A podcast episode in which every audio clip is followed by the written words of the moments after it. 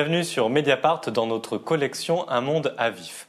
Après six semaines de guerre en Ukraine, durant lesquelles le spectre d'un affrontement nucléaire s'est réinvité dans les consciences européennes, je reçois le chercheur Benoît Pelopidas, euh, qui est l'auteur de Repenser les choix nucléaires, publié tout récemment aux presses de Sciences Po. Bonjour. Bonjour.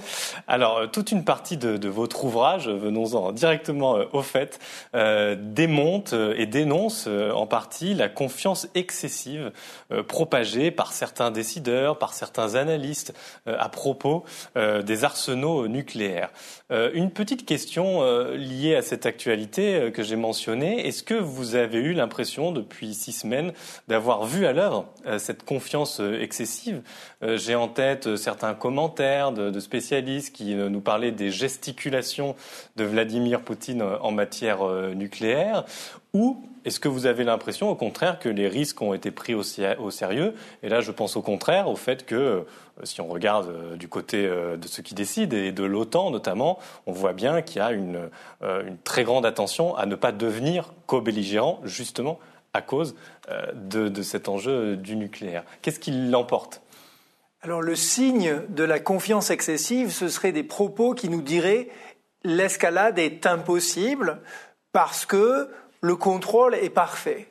Et ce que j'ai montré dans le livre, qu'on retrouve en grande partie euh, dans le discours d'un camp, disons plutôt rassuriste, mmh. sur, la, sur la, les possibilités d'escalade dans la guerre en Ukraine, c'est euh, la focalisation sur euh, des modalités d'escalade délibérées et un postulat de contrôle parfait sur justement l'arsenal et une relative négligence des possibilités euh, d'explosion accidentelle ou d'escalade inadvertante. Et précisément, enfin, comme vous le savez, le, travail sur la confiance excessive, c'est de montrer comment euh, des ressorts analytiques et discursifs rendent inconcevable ces possibilités-là, et donc par erreur transforme l'inconcevable en impossible. Et ça, il vous a semblé que, ça a été euh, dit comme ça euh, par certains commentateurs euh, durant les six dernières semaines? Il y a en tout cas un camp qui, déploie exactement ces tropes et qui reprend justement le, les postulats du discours officiel sur les modalités du contrôle, sur l'idée d'armes strictement défensives et sur l'analogie entre armes nucléaires et dissuasion. Hmm. Alors, euh, allons un peu, un peu plus loin en, prenant euh, un exemple précis. Euh, dans le conflit, dans les commentaires en tout cas qui ont été produits sur ce conflit, on a beaucoup entendu parler d'armes nucléaires dites tactiques. Euh, avec cette idée que Vladimir Poutine, frustré par son enlisement sur le terrain, pourrait euh, les utiliser. Et euh, récemment, dans le monde diplomatique, le professeur Olivier Zajek a publié une contribution où il souligne que ces armes tactiques, elles avaient été plutôt laissées de côté dans les doctrines nucléaires et qu'elles revenaient donc au premier plan. alors, est-ce que vous pouvez d'abord nous expliquer tout simplement ce que c'est des armes tactiques et ensuite, est-ce qu'il y a une nouveauté euh, de ce point de vue-là euh, dans les dernières années, dans les doctrines qui sont produites par les puissances nucléaires telles que la Russie. Alors il faut, il faut parler un petit peu d'échelle euh, à ces niveaux-là et si vous voulez, pour reprendre les catégories qui m'importent dans le livre, ce que, ce que la guerre en Ukraine remet sur la table ou rend à nouveau visible et qu'on avait en fait perdu de vue, c'est une dimension de ce que j'appelle la vulnérabilité nucléaire. C'est-à-dire que des explosions nucléaires restent possibles et que donc nos sociétés sont matériellement et physiquement vulnérables à ça. La possibilité de l'emploi d'armes tactiques est une modalité de cette vulnérabilité-là. Donc l'arsenal nucléaire russe, d'abord il faut dire, dans son ensemble, est le plus gros arsenal au monde. On parle de 4500 euh, têtes nucléaires, plus 1500 en attente de démantèlement. Et parmi ces, ces ogives-là, on a 1900 armes tactiques. Alors l'erreur, si vous voulez, à ne pas commettre sur les armes tactiques, c'est ne pas s'imaginer que tactique, du coup, veut dire euh, petite ou un peu ordinaire. Hmm. Oui, ce que tactique, c'est l'idée euh, d'une femme qui serait euh, plus ciblée. Alors, les armes tactiques russes actuellement dans l'arsenal, elles ont une capacité de destruction qui va de pour vous donner des ordres de grandeur, hein, de 1 à 25 fois la capacité de destruction de l'arme qui a frappé Hiroshima le 6 août 1940. Ça, c'est considéré comme tactique, entre guillemets. D'accord. Donc on n'est pas effectivement dans euh, quelque chose d'anodin, quoi. Non, non, non. non. qu'on puisse dire. Il ne faut pas du tout transformer la distinction entre tactique et stratégique en une distinction entre nucléaire et conventionnel. Hmm. D'autant moins que, euh, en cas d'emploi d'une arme tactique, encore une fois, qui n'est pas exclu parce que le document de juin 2020 signé par euh, Vladimir Poutine, mais aussi déjà euh, des documents de 2014 relatifs aux conditions dans lesquelles la Fédération de Russie s'autorisait à utiliser ce type d'armes, comprend une condition qui est une guerre conventionnelle dans laquelle l'existence de l'État russe euh, est menacée. Et je, souligne un peu cette formulation parce que le 23 février, quand Vladimir Poutine lance la guerre, hmm. il, la justifie exactement en ces termes. Il fait le choix d'utiliser ces mêmes mots et donc d'ouvrir cette possibilité-là. On peut considérer que c'est de la gesticulation. Oui, certains disent que c'est du bluff pour nous impressionner et pour nous empêcher de, réagir. Et à ce compte-là, on le laisserait tout faire. Oui, oui. Ça, il se peut que ça soit son intention, mais il serait faux, et c'est juste là mon point, il serait faux d'en déduire que donc cet emploi est impossible. D'accord, j'ai bien, bien, compris. Euh, alors, on s'appuie sur l'actualité pour, pour parler plus euh, profondément des, des, des choix nucléaires. Euh, J'aimerais que vous nous donniez euh, un ou deux exemples euh, dans l'histoire qui illustrent euh, cette, cette, cette, confiance excessive et la façon dont elle s'est bâtie. Un ou deux exemples de ce que vous appelez aussi le facteur chance. voilà, qu'est-ce que, voilà, quel exemple vous pourriez nous, nous donner par lequel justement, euh, on est passé pas loin de la catastrophe, euh, alors qu'on aurait pu y arriver si tout avait euh, été suivi dans les règles quelque part? Alors, merci beaucoup de poser cette question. Je, vais, je vais y répondre. Je voudrais faire juste un petit détour avant d'arriver à ça, qui est juste de dire qu'il est tentant de se dire que voilà, on a vécu pendant plus de 75 ans sans explosions nucléaires non désirées, et donc de ce fait, on déduit de ça mmh. que cette absence d'explosion nucléaire non désirée est la preuve d'un niveau de contrôle parfait. Or, et c'est là l'importance euh, de la recherche indépendante, jusqu'à ce que euh, mon équipe s'occupe de cette question euh, depuis les cinq dernières années, en fait, ce qu'on avait, c'est d'un côté des dirigeants américains, soviétiques, britanniques, qui depuis les années 60 disaient, même dans des situations dans lesquelles nous étions aux affaires, dans des cas ponctuels, ce qui a empêché une explosion nucléaire non désirée n'est pas un élément du contrôle, mais ce que appeler de la chance. Euh, et il faut d'abord prendre ces euh, déclarations-là au sérieux, simplement parce qu'elles sont contraires à l'intérêt de ceux qui les énoncent. Euh, règle de base. C'est-à-dire, ils auraient tout intérêt à vous dire... tout était sous, contrôle et tout, et non. Certains reconnaissent que le facteur chance euh, a, joué dans le fait qu'il n'y ait pas eu d'explosion nucléaire euh, bien pire que Hiroshima. Exactement. Et donc, c'est pour ça qu'il fallait d'abord faire un, un effort pour rendre la question de la chance décidable avant qu'on s'en occupe, l'erreur qui était faite, c'était juste de dire bah, ces discours sur la chance, c'est des discours fumeux, non quantifiables, dont on ne peut rien faire. Mm. Et donc on transformait cette absence de connaissance en une garantie qu'elle n'avait pas joué de rôle, ce qui est évidemment une faute épistémologique. Donc vous, ce que vous avez cherché, c'est objectiver les moments où vraiment on peut dire, là, euh, c'est parce qu'on a eu de la chance qu'on a évité la catastrophe. Quoi. Et donc, pour faire ça, il fallait commencer en disant, voilà, comment est-ce qu'on peut distinguer les cas de chance de cas de contrôle. Et précisément, en fait, on peut définir la chance comme l'antithèse du contrôle. Donc les cas où la chance a été nécessaire, c'est les cas où ce qui a empêché l'explosion nucléaire non désirée, c'est soit la défaillance d'une pratique de contrôle, ou un facteur indépendant des pratiques de contrôle, ou enfin le fait que ça ait marché en dépit de la défaillance d'une des pratiques de contrôle. Dans le troisième cas, on a une méta-robustesse du système, mais un échec du contrôle. Et dans les deux premiers cas, on a un cas de chance où il n'y avait rien d'autre qui nous séparait du précipice. Donc vous produisez cette division, cette définition-là, et ensuite vous allez aux archives et vous faites des entretiens pour trouver des cas. Alors, et quel est le, je sais pas, si on peut citer un cas euh, pour donner un exemple à ceux qui nous écoutent. Oui, alors le, cas, euh, un, cas euh, frappant, si vous voulez, c'est Janvier 1961, c'est un cas euh, d'accident technologique à Goldsboro, euh, en Caroline du Nord aux États-Unis, un bombardier B-52 euh, qui se disloque. deux bombes tombent. Juste pour vous donner un ordre de grandeur, hein, ces deux bombes thermonucléaires ont chacune la capacité de destruction de 250 Hiroshima. Ce qui fait que ces bombes n'explosent pas, c'est un interrupteur qui coûte 4 dollars euh, et qui finalement maintient le, le, système en position safe. Il y a trois autres interrupteurs qui auraient dû faire la même chose, qui ont défailli. La raison pour laquelle je compte ça comme un cas de chance, c'est parce que quand vous allez faire des entretiens avec les ingénieurs de sûreté sur ces cas et que vous cherchez dans les archives, vous découvrez que ce fameux interrupteur qui nous a sauvés, entre guillemets, il a défailli 25 fois dans les 20 années qui suivent et aussi dans les années qui précèdent. Donc, littéralement, ce qui nous sépare d'un monde où ces bombes explosent, c'est la non-coïncidence de la défaillance de l'avion et de la défaillance euh, de l'interrupteur. Ce sont deux défaillances qui, littéralement, ont eu lieu avant et après. Leur non-coïncidence n'a rien à voir avec des pratiques de contrôle. Vous allez voir dans le livre, vous avez une série d'exemples, mais ce qu'il faut bien voir, c'est que on a vécu pendant des décennies avec une illusion de l'absence de rôle de la chance, alors qu'on ce travail aurait pu et aurait dû être fait avant.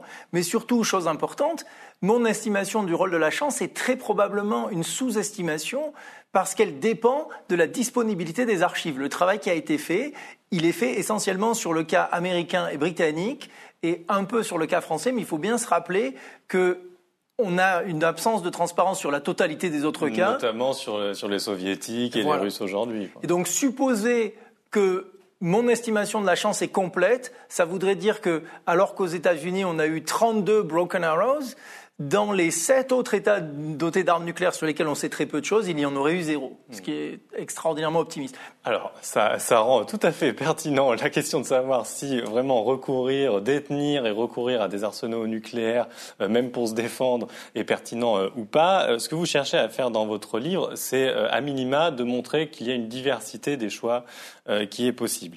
Mais avant qu'on y vienne un peu plus en profondeur, j'aimerais bah, tout de suite mettre les pieds dans le plat avec le contre-argument qui revient tout le temps. Euh, s'agissant de la France, par exemple, c'est de dire, mais attendez, euh, si on y renonce, tout d'un coup, on se sent moins protégé. Euh, et j'évoquais la guerre en Ukraine, certains disent, mais attendez, les Ukrainiens, typiquement, avaient des armes nucléaires déposées au temps de l'URSS, ils ont accepté de les rendre à la Russie, soi-disant en échange du respect de leurs frontières, bon, bah, on a vu que, que ça a été transgressé. Après tout, s'il les avait gardés, euh, Poutine n'aurait certainement pas supplicié le pays comme il est en train de le faire euh, en ce moment.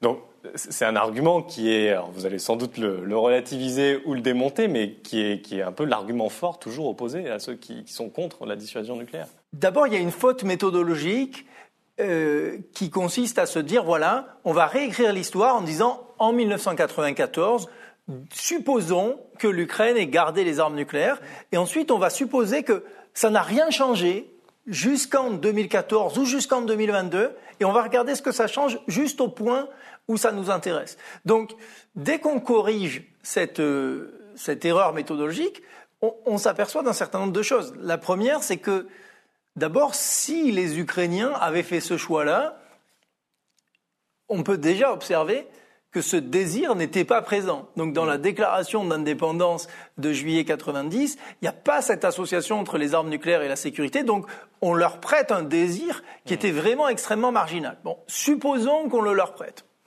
S'ils avaient fait ce choix-là, eh bien on sait par exemple que de 1994 à 2014, les Ukrainiens ont reçu de la part des États-Unis et de l'Union européenne l'équivalent de 30 milliards de dollars d'aide. S'ils avaient gardé leurs armes nucléaires, leur statut et leur intégration euh, à l'Occident auraient changé et donc ce type d'aide aurait totalement euh, disparu.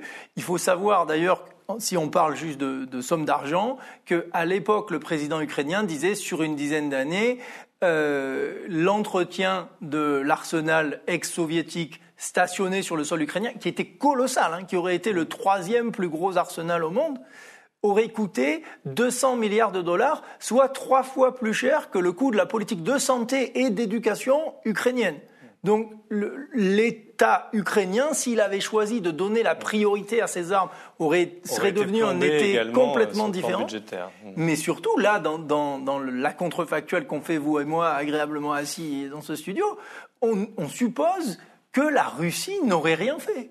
On suppose que la Russie aurait laissé les Ukrainiens prendre le contrôle euh, de 4500 euh, euh, armes nucléaires, sachant que la Russie, membre du traité de non-prolifération, a une obligation de non-prolifération. Donc la Russie aurait eu le temps et les moyens d'intervenir pour empêcher ça.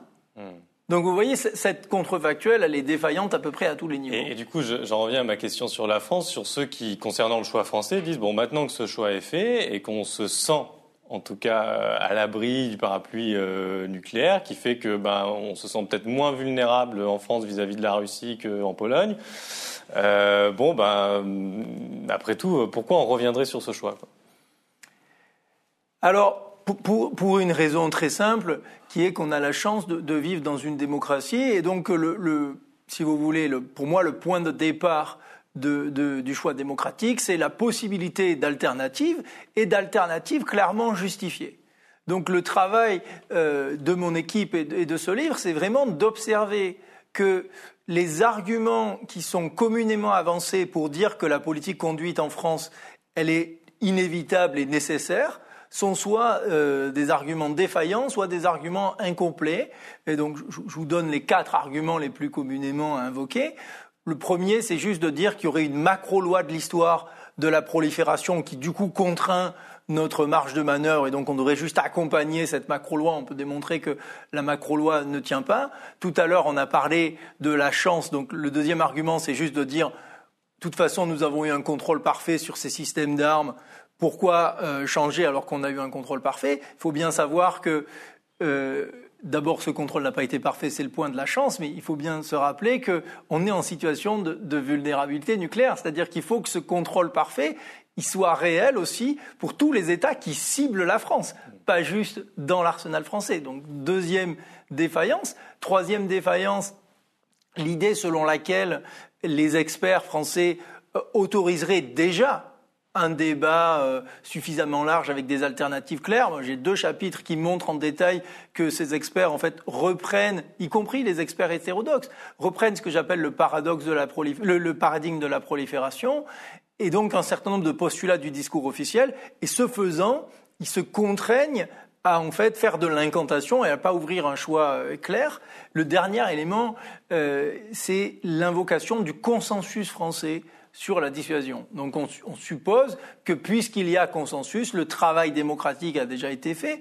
Or, on peut démontrer que d'abord les chiffres qui sont donnés pour affirmer le consensus n'affirment pas ça, mais affirment bien plutôt des conséquences d'une politique de communication institutionnelle. Et on peut montrer qu'il n'y a pas de consensus français euh, dès qu'on donne un choix réel et qu'on mesure des attitudes diversifiées. Ce qui va dans votre sens euh, sur l'aspect du choix, c'est un document qu'on va voir euh, s'afficher. Hein. Euh, je vais vous laisser le commenter, mais en gros, ça veut dire que quand on a un certain nombre de capacités technologiques, on ne fait pas forcément le choix de, l'arme nucléaire. Je vous laisse commenter le, graphique qu'on voit s'afficher à l'écran. Oui, alors ce, ce graphe nous montre simplement le caractère inexact d'une des modalités du postulat de, désirabilité intrinsèque des armes nucléaires. C'est-à-dire ça nous montre simplement que vous avez un nombre, un nombre substantiel, mais surtout un nombre grandissant d'États qui ont la capacité technologique de se doter de ces systèmes d'armes, mais qui choisissent de ne pas le faire. Et donc, pour revenir à votre question antérieure, vraiment le propos, c'est d'arriver à, pour moi, c'est l'enjeu vraiment de la recherche indépendante, c'est d'arriver à reposer clairement une question très simple, qui est quel système d'armes, pour quelle politique de défense, pour la France et pour l'Europe, à très long terme? Parce qu'il faut qu'on se rappelle que, euh, et ça c'est la prise de parole de notre ministre des Armées, Madame Parly, en février dernier, la politique d'armement nucléaire nous engage pour jusqu'en 2090, soit pour une période plus longue que la période depuis laquelle nous disposons de ces systèmes d'armes. Et au-delà de l'existence de ceux qui prennent des décisions euh, aujourd'hui très au-delà. Hmm. Alors, dans votre livre, euh, à la fois vous procurez euh, quelques frissons dans le dos en démontant cette euh, confiance excessive, comme on l'a, vu tout à l'heure, mais vous allez aussi à l'encontre d'autres idées anxiogènes. Et notamment, j'aimerais que vous commentiez un autre document qui va s'afficher à l'écran et qui montre que le danger de prolifération horizontale a été euh, surestimé. Alors horizontal, c'est de pays à pays, et que euh, ce qui a été un peu mis sous le boisseau, en revanche, c'est la prolifération verticale. Là, on parle des stocks d'armes que détiennent les pays euh, déjà nucléarisés. Est-ce que vous pouvez juste nous faire un peu de pédagogie sur cette distinction-là et sur comment ça se fait que qu'on a tout le temps entendu parler de, la, de, de, X pays qui acquerraient l'arme nucléaire, alors que finalement la croissance n'est pas si extraordinaire que ça? Non, mais vous l'avez très bien dit, la distinction clé, c'est la distinction entre la prolifération horizontale, à savoir l'augmentation au fil du temps du nombre d'acteurs dotés de systèmes d'armes nucléaires, par opposition à la prolifération dite verticale, à savoir l'augmentation en taille ou en capacité d'arsenaux nucléaires existants.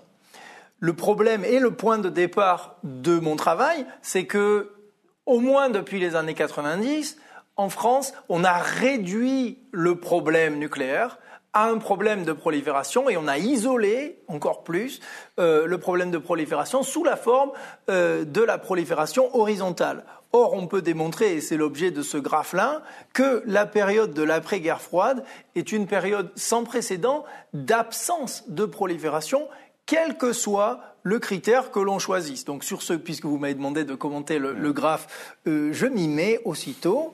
Sur ce graphe, ce que vous voyez, c'est une diversité de critères possibles euh, de mesure de la prolifération horizontale. Donc la partie assurée, c'est le nombre d'États menant des programmes d'armement nucléaire. Et donc vous voyez euh, d'emblée que même selon les estimations les plus pessimistes, on est à un niveau historiquement bas. Euh, de la même manière, vous voyez, et ça c'est un ajout vraiment du, travail de l'équipe, que si on se souvient tout simplement que la raison pour laquelle la prolifération est un problème, c'est que les armes pourraient exploser, mmh. eh bien si on, on prend en compte cet aspect-là, il faut intégrer une dimension qui est souvent négligée, qui est le rôle des États dits hôtes, c'est-à-dire les États qui hébergent les arsenaux euh, ou des armes nucléaires euh, de leurs protecteurs sur leur territoire. Et vous voyez sur le graphe qu'il y avait un pic au, moment de la guerre froide dans les années 70 avec des États qui hébergeaient des armes nucléaires américaines et soviétiques.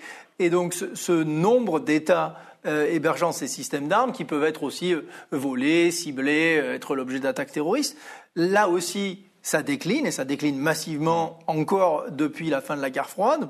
Et le troisième élément qui est vraiment frappant, c'est simplement la fréquence et, le fait que une fois que vous faites le rectificatif simple d'incorporer le Pakistan et l'Inde qu'on traite souvent comme des cas post-guerre froide parce qu'ils ont commis leur campagne d'essai en 1998, si on les réintègre comme des cas de guerre froide, parce que la recherche a pu montrer que les arsenaux étaient en fait complets dès la période de la guerre froide, eh bien on trouve que pendant les 45 ans de la guerre froide, vous avez en moyenne un État doté tous les 5 ans, et dans les 30 ans qui suivent la guerre froide, vous avez un nouveau proliférant, la Corée du Nord, dont il faut se souvenir que le programme nucléaire a commencé dans les années 1950.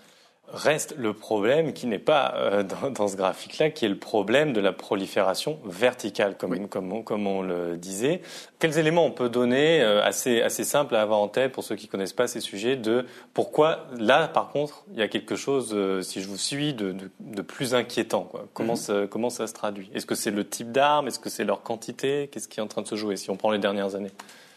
Alors, vous savez, il faut, je crois que sur ce point, il faut partir d'un élément très très simple le, souci de la prolifération horizontale, qui est un souci réel, il faut d'abord bien en comprendre les causes quand on le traite, mais il faut pas oublier que quand on parle de prolifération, on parle d'armes qui n'existent pas encore. Donc elles ont une caractéristique très simple qui est qu'elles ne peuvent pas exploser. Mmh. Euh, les armes qui existent déjà peuvent, de ce fait, et c'est pour ça qu'il y a un avantage intellectuel et conceptuel à parler de vulnérabilité, parce que ça nous permet d'incorporer la prolifération dans les modes de vulnérabilité, mais de ne pas se réduire aux futures armes des autres, mais de bien dire... Oui, que la vulnérabilité, elle est déjà présente avec les armes déjà existantes. Exactement. Et elle est présente pour une série de raisons. On a, donc on a parlé de la chance, Mais il faut ajouter à ça, souvenons-nous simplement que la doctrine de la dissuasion, qui est le moyen par lequel la quasi-totalité des États dotés d'armes nucléaires justifient leur possession et leur politique, eh bien, la crédibilité de la dissuasion suppose de communiquer une capacité technique à effectivement délivrer euh, une frappe nucléaire et une détermination à le faire. On a aussi le fait que la plupart des États dotés d'armes nucléaires euh, n'ont pas déployé, n'ont pas mis en œuvre ce qu'ils appellent une politique de non-emploi en premier. Donc on laisse cette ouverture-là. Il y a quelques exceptions. On pourrait parler de l'Union soviétique euh, et de la Russie jusqu'en 93. On pourrait parler de l'Inde, on pourrait parler de la Chine. Mais les États qui ont annoncé une politique de non-emploi en premier, les autres ont d'emblée dit oh, c'est pas du tout crédible. Donc ces possibilités euh, d'usage restent ouvertes un élément de preuve un peu original, c'est si on regarde les simulations qui ont été faites, euh, à la fois dans l'US Air Force et dans ce qu'on appelle le monde du wargaming dans la guerre froide et après, eh on trouve un grand nombre de cas où les simulations finissent avec de l'emploi d'armes nucléaires. Donc cette vulnérabilité. Wargaming, c'est quoi? C'est des scénarios où on se dit tiens, si tel État fait telle action, voilà comment on va répliquer, et puis on regarde jusqu'où ça nous mène. C'est des voilà, c'est des simulations de crise. Un, un exemple récent, c'est qui a eu lieu dans les derniers mois de l'administration Obama avec des membres du Conseil de la sécurité nationale, c'était la simulation d'une invasion euh, par la Russie des États baltes. Dans, ce scénario-là, il y avait un emploi par la Russie d'une arme nucléaire. La question, c'était comment est-ce qu'on riposte. Ce, ce, qui est intéressant euh, pour notre conversation, c'est que les adjoints euh, en termes de rôle qui participaient à la simulation euh, ont choisi une riposte conventionnelle. Quand on a refait cette simulation avec les personnes effectivement en charge euh, qui auraient été en charge de la crise si elle avait été réelle, ils ont choisi une riposte nucléaire. Très bien. Mais si, je reviens sur la prolifération verticale, je suis un peu plus précis. Est-ce, qu est-ce que vous pensez qu'il y a aujourd'hui un risque lié au type d'armes qui sont produites? On, parle pas mal des, des, armes qui seraient hyper véloces. Ouais. Moi, je ne sais pas très bien ce que ça veut dire, hyper véloce par rapport à ce qui existait avant, mais est-ce que là, il y a une source de, d'inquiétude particulière? Oui. Absolument. Euh, d'abord, il faut, on peut rentrer dans le détail, mais il faut, il faut mesurer dans l'ensemble que les États dotés d'armes nucléaires aujourd'hui sont dans des dynamiques de modernisation ou d'extension de la durée de vie de leur capacité. En tout cas, c'est ça, c'est ça le plan. Et en termes technologiques, on a une continuation de la dynamique d'accélération.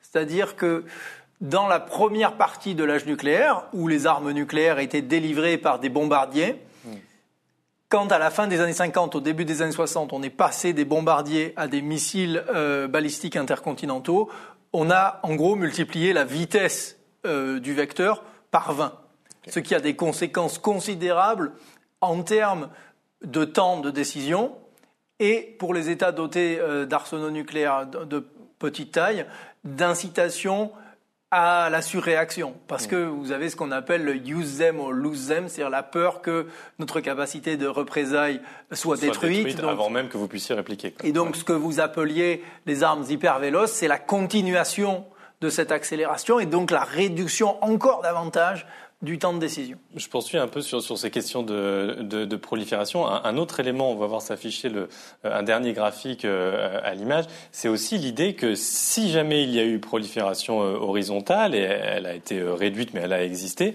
en fait vous montrez que les responsables sont d'abord les premières puissances nucléaires. C'est-à-dire celles qui ont eu les armes en premier, ce sont elles qui l'ont euh, qui l'ont diffusé. Ce pas des États qui ont fait tout ça dans leur coin euh, tout seuls. Alors, en tout cas, le, le résultat qu'on peut établir, c'est que parmi les États dotés d'armes nucléaires aujourd'hui, il n'y en a aucun qui est devenu doté sans avoir reçu l'aide d'au moins un des membres permanents du Conseil de sécurité, qui sont aussi les cinq États reconnus comme dotés d'armes nucléaires par le traité mmh. de non-prolifération.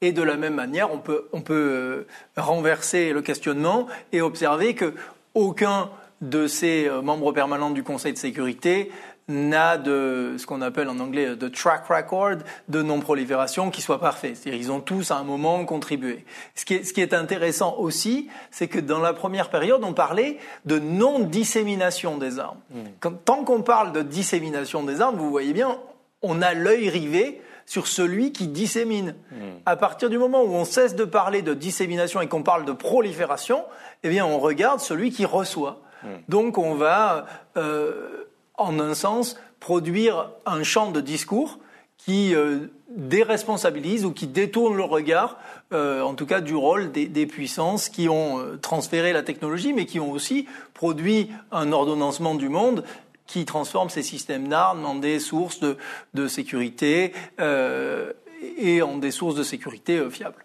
Alors, dernière question générale avant de terminer sur, sur le cas français. Euh, il existe quand même euh, un droit, euh, des traités, des accords euh, sur, euh, sur les armes en général et sur les armes nucléaires en, particulier. Il y a un traité de non-prolifération. Et il y a aussi où il y a eu des accords bilatéraux, multilatéraux, euh, notamment euh, entre États-Unis euh, et Russie, sur les, les arsenaux nucléaires et conventionnels. Est-ce que tout ça, aujourd'hui, s'est rendu un peu paralysé par le conflit qu'on a sous les yeux depuis plusieurs semaines? Ou est-ce qu'il y a moyen de, un peu de, euh, est-ce qu'il y a des voies diplomatiques par lesquelles on pourrait un peu raviver ces traités dont certains euh, ne sont même plus en vigueur parce qu'ils ont été, euh, ont été dénoncés par Trump à l'époque et puis Poutine en réaction? Alors, on a, ça c'est évidemment une question difficile. Oui, je vais vous répondre, je pense, de trois façons. La première, c'est qu'il faut observer ce que vous avez pointé, c'est-à-dire le détricotage de l'architecture bilatérale de maîtrise des armements, avec notamment euh, la double dénonciation euh, du traité sur les forces nucléaires intermédiaires, qui avait en son temps été inédit, c'est-à-dire qui, euh, vraiment était le premier traité qui éliminait une catégorie entière d'armes nucléaires, ce qui était sans précédent. Bon. Il y a ce détricotage-là. Le deuxième élément sur lequel je voudrais insister, c'est que vraiment, à la fois, on va voir ce qui se passe à la réunion du traité de, de non-prolifération, mais avec le traité d'interdiction des armes nucléaires, ce qui semble se profiler, c'est un clivage politique entre une coalition qui considère que les armes nucléaires sont les conditions de la sécurité nationale et internationale et une autre coalition d'États qui considère que les armes nucléaires sont des conditions de l'insécurité euh, nationale et internationale. Et en fait, on a une troisième partie du monde qui ne s'est pas encore clairement décidé. Et, ça va être sur cette base-là que, le clivage politique va se faire. Le troisième, euh, la troisième remarque que je voulais vous faire, c'est que dans l'histoire de l'âge nucléaire, je pense qu'il est raisonnable de dire que les événements les plus importants ou les plus décisifs étaient mal prévus ou pas prévus. Jusqu'en 1964, le souci de prolifération est concentré exclusivement sur les États dits industrialisés. Six mois avant euh, le test chinois, le rapport, un rapport de la CIA dit c'est un État demi-industrialisé, ils n'y arriveront jamais. Les Chinois testent. La conséquence, c'est que du coup, le monitoring de la prolifération s'étend à la totalité du monde. Euh, autre exemple, le traité dont on vient de parler sur les forces nucléaires intermédiaires, qui était sans précédent, qui a eu lieu, la fin de la guerre froide dont vous avez souvent parlé, qui était mal prévue ou prévue pour de mauvaises raisons. Donc, ce que je tire de ça, si vous voulez, c'est que on est dans une situation dans laquelle on a l'impression d'une impasse et d'un que, tous les que toutes les voies du changement sont verrouillées, hmm. mais il n'est pas exclu que l'aveuglement qu'on avait antérieurement soit notre aveuglement aujourd'hui et, et c'est pour ça, juste pour faire le lien, c'est pour ça que un des éléments sur lesquels vraiment j'insiste dans le livre, c'est l'importance constitutive des imaginaires de l'avenir. C'est-à-dire, comme on parle de politique qui nous engage sur 70 ans, il ne faut pas se cantonner, comme on a tendance à le faire en France et aussi dans d'autres endroits, à, à, un imaginaire de l'avenir qu'on suppose unique, mmh. où l'avenir c'est un adversaire qui est seulement dissuadable par des armes nucléaires et par les armes nucléaires dont nous disposons. On peut tout à fait envisager d'autres types d'avenir. Peut envisager un avenir dans lequel l'ennemi qui va se profiler est dissuadable par des armes nucléaires, mais aussi par d'autres types d'armes. Quel cas il faudrait repenser justement le panachage, quel système d'armes pour quelle politique de défense. On peut penser à un troisième avenir dans lequel une catastrophe non nucléaire va avoir lieu avant 2090, pensez au rapport du GIEC, si la France devient inhabitable, est-ce qu'on pourra dire oui, mais il y a eu succès de la dissuasion nucléaire ou est-ce qu'il faudra plutôt dire ah oui, mais le succès de la dissuasion nucléaire suppose que le pays reste habitable? Donc il faut, il faut penser euh, des menaces existentielles non seulement non dissuadables mais aussi non nucléaires. Et donc ce serait une erreur, si vous voulez, d'être dans un mode binaire où c'est soit l'ennemi qui correspond à notre présent et à notre arsenal aujourd'hui, ou alors l'idée de, de jeter les bras en l'air et de dire on ne peut rien faire d'autre. Hmm. Bah, du coup, ça me fait la transition vers la dernière question euh, de, cet entretien. Vous plaidez beaucoup euh, dans le livre pour l'idée qu'il y ait enfin un débat digne de ce nom euh, en France. Vous, vous, en avez touché déjà quelques mots. ce qui me frappe, on enregistre cette émission à la veille du premier tour de l'élection présidentielle. ce qu'on peut déjà dire, peu importe les, les résultats en ce qui concerne cette discussion, c'est qu'on a eu une campagne marquée par les questions internationales comme jamais. Euh, et en revanche, il n'y a pas eu ou quasiment pas eu de vraies conversations sur les enjeux dont on parle euh, depuis une demi-heure. Euh, à votre avis, quelles sont les, conditions ou, quelles sont les actions que, certains acteurs pourraient mener pour que ce débat ben, il ait lieu, ne serait-ce que, peut-être pas dans tout le pays, mais ne serait-ce que qu'à l'Assemblée de, de, manière sérieuse, où pour l'instant il y a quand même peut-être quelques députés spécialistes qui font quelques tribunes de temps en temps, mais ça va pas bien au-delà quand même.